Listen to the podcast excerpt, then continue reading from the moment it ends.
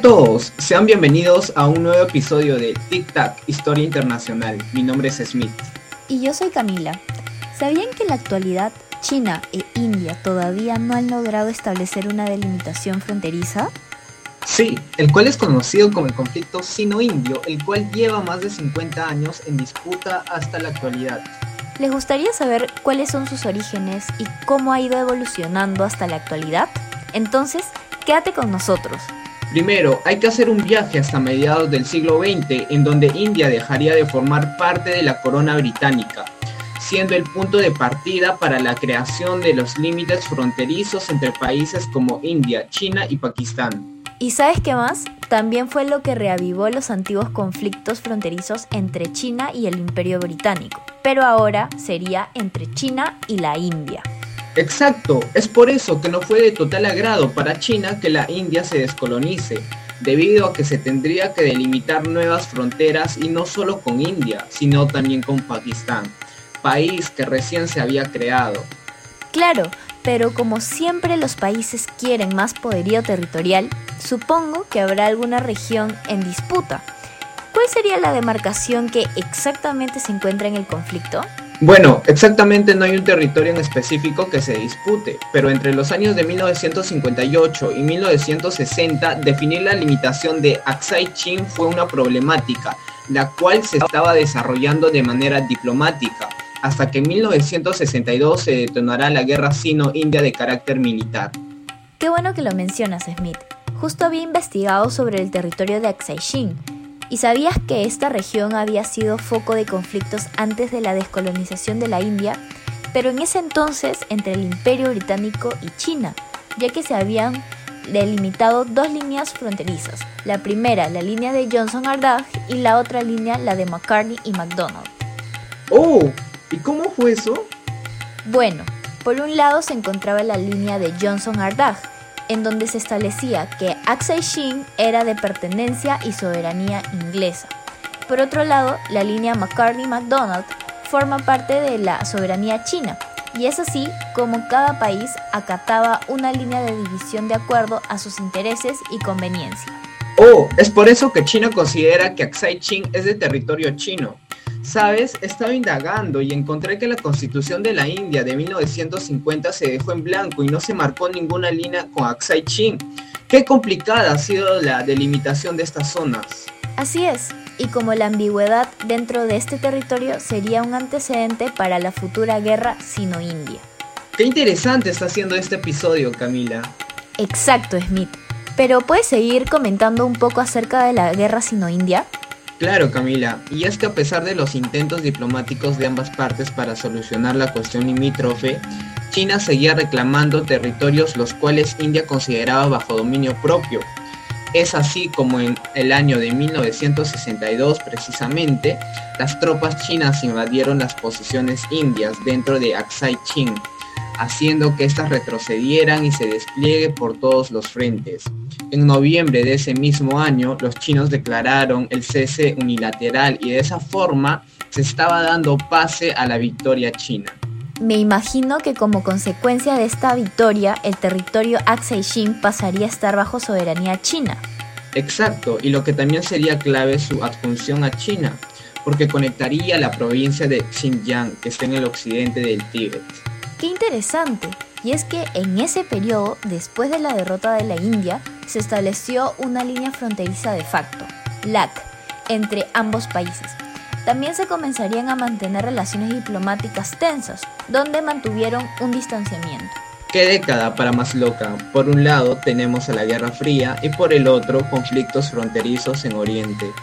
Sí, a pesar de eso, durante los años siguientes no hubo registro de incidencias significativas entre la relación de China e India, si bien ambos países tuvieron que mantener un distanciamiento calculado. ¿Sabes? Ya que mencionaste que se distanciaron, había leído que en el año de 1981, tanto China como la India expresaron un anhelo de resolver pacíficamente sus conflictos fronterizos a través de la diplomacia. Tienes razón comenzaron a implementar reuniones diplomáticas anuales y la creación de diferentes tratados con la finalidad de disminuir las hostilidades entre ambos países. Oh, entonces aquí es donde inicia un camino hacia una paz entre ambos. Algo así iba mejorando las relaciones, y es que en diciembre de 1988 el primer ministro indio Rajiv Gandhi se reunió en Beijing con el líder chino Deng Xiaoping. ¿Y qué ocurrió en esa reunión? El primer ministro indio ofertó nuevamente el pacto territorial propuesto a Nehru por Sou 26. ¿Y se llegó a firmar el pacto? No, a pesar de que no hubo acuerdo, ambos líderes aceptaron resolver las cuestiones fronterizas a través de el entendimiento y acomodo mutuos, y así es como se estableció un grupo de trabajo en conjunto. Oh, claro, eso fue el antecedente que para que durante la década de los 90 se comenzaron a suscribir al acuerdo del mantenimiento de la paz y tranquilidad que se dio el año de 1993. Así es. Y en 1994 en Nueva Delhi se comenzaron a desarrollar reuniones de confianza entre ambas Fuerzas Armadas como iniciativa para desmantelar los puestos de guardia cercanos. Y eso sería considerado el primer paso entre ambos países y se firmará el acuerdo de medidas de confianza en el campo militar en 1996, buscando institucionalizar la paz y la estabilidad en la frontera mediante el establecimiento de medidas de desarme, limitación de tropas y de ejército militar. Esa fue una decisión muy inteligente, pero eso no sería el punto final de este conflicto, ¿cierto? No, lamentablemente no. Pero siguiendo con estos hechos interesantes, China aumentaba el número de carreteras e instalaciones militares en la frontera tibetana, y la prueba fue la renovación de la autopista 219. Entonces, se entiende que India miraba esto con recelo porque China reenfoca el papel estratégico de Aksai y por eso tomó la decisión de fortalecer sus fronteras. Ajá, y ante todas estas idas y venidas, en abril de 2011, el presidente chino Hu Jintao y el primer ministro indio Manmohan Singh impulsaron una nueva ronda de negociaciones sobre cuestiones fronterizas en Sanya. Otra vez te diste cuenta que siempre impulsaban negociaciones pero nunca un resultado. Efectivamente, siempre se quedan en eso y esta vez en un tono conciliador. China deseaba que ambos países fortalecieran sus lazos militares formalizando un pacto de gestión fronteriza para evitar incidentes armados y promover la confianza. Esta vez, después de dos décadas, al fin se logró el primer gran documento bilateral teniendo como representantes a Sip Sankar Menon y Dai Bigwu Om de Nueva Delhi. Lamentablemente no le daba un fin definitivo, pero se abordaban los problemas operativos en la LAC ante la diferente percepción de su demarcación. Lástima que la paz no dura para siempre y el 15 de abril de 2013 ocurrió uno de los incidentes más graves. Un escuadrón de soldados de la línea fronteriza de facto penetró la zona de Daulah Beg Oldi, en la disputada meseta de Deng Sang, en la Ladakh occidental, considerada zona india. Ante esto, India protestó por lo sucedido, pero Beijing negó todo lo contado y el primer ministro chino minimizó el asunto tratando de mejorar los mecanismos de consulta. Ante esto, las tropas indias respondieron estableciendo su propio campamento a 300 metros de distancia, pero no se abrió fuego ni el ejército indio trató de rodear a las tropas chinas. Y otra vez, volviendo a los acuerdos, ambos campamentos resolvieron la disputa el 5 de mayo con la retirada de ambas partes y el compromiso del ejército indio de desmantelar búnkeres militares en Chumar.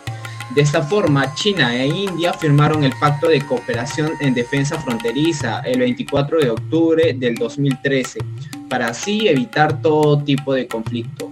Y, aunque no lo crean, estos dos países todavía siguen con recelo mutuo y aumentando sus capacidades militares.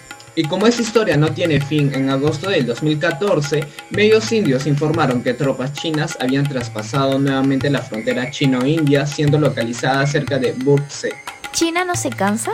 Bueno, India detectó que dichas tropas querían extender una carretera en una zona reclamada como parte de India. Ante esto, el primer ministro indio Narendra Modi pidió una aclaración a Xi Jinping a resolver el problema fronterizo. Y aunque no lo crean, el líder chino dijo que solo fue un accidente. Y como China no aprende de sus acciones, en septiembre del 2015 se repitió de nuevo en Borse, cuando desplazó a su ejército una torre de vigilancia cerca de la estratégica base aérea india Taulak Ben Oldin. Este accidente tiene fin tras arduas reuniones donde China se comprometió a no construir nada en esa carretera. ¿Y por qué China tiene tanto interés en este territorio? Bueno, Bowers es importante estratégicamente ya que es cercano a las autopistas G219 y G314, que son principales para la comunicación terrestre con Pakistán. Pues los hechos demuestran que la capacidad militar china en marcar las tensiones en el Himalaya y para contrarrestar la proactividad china. Exactamente, y como siempre nuestra querida China, cometiendo incidentes en 2017 se produjeron nuevas incursiones de helicópteros chinos en espacio aéreo indio. Y como siempre pasa, en los últimos meses China e India han continuado mezclando conversaciones de paz con la determinación en fortalecer la defensa de sus reclamaciones. Y bueno, ya cerrando el episodio de hoy, lo más reciente de este conflicto territorial sería que China ha estado construyendo carreteras y otro tipo de infraestructuras en esta zona de relevancia estratégica para Pekín, pues conecta la región occidental de Xinjiang y el occidente del Tíbet.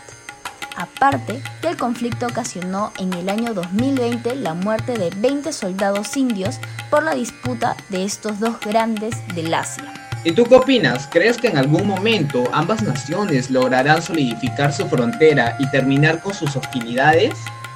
Déjanos tus comentarios en nuestras redes sociales como arroba club.concilium.usil. Hasta la próxima.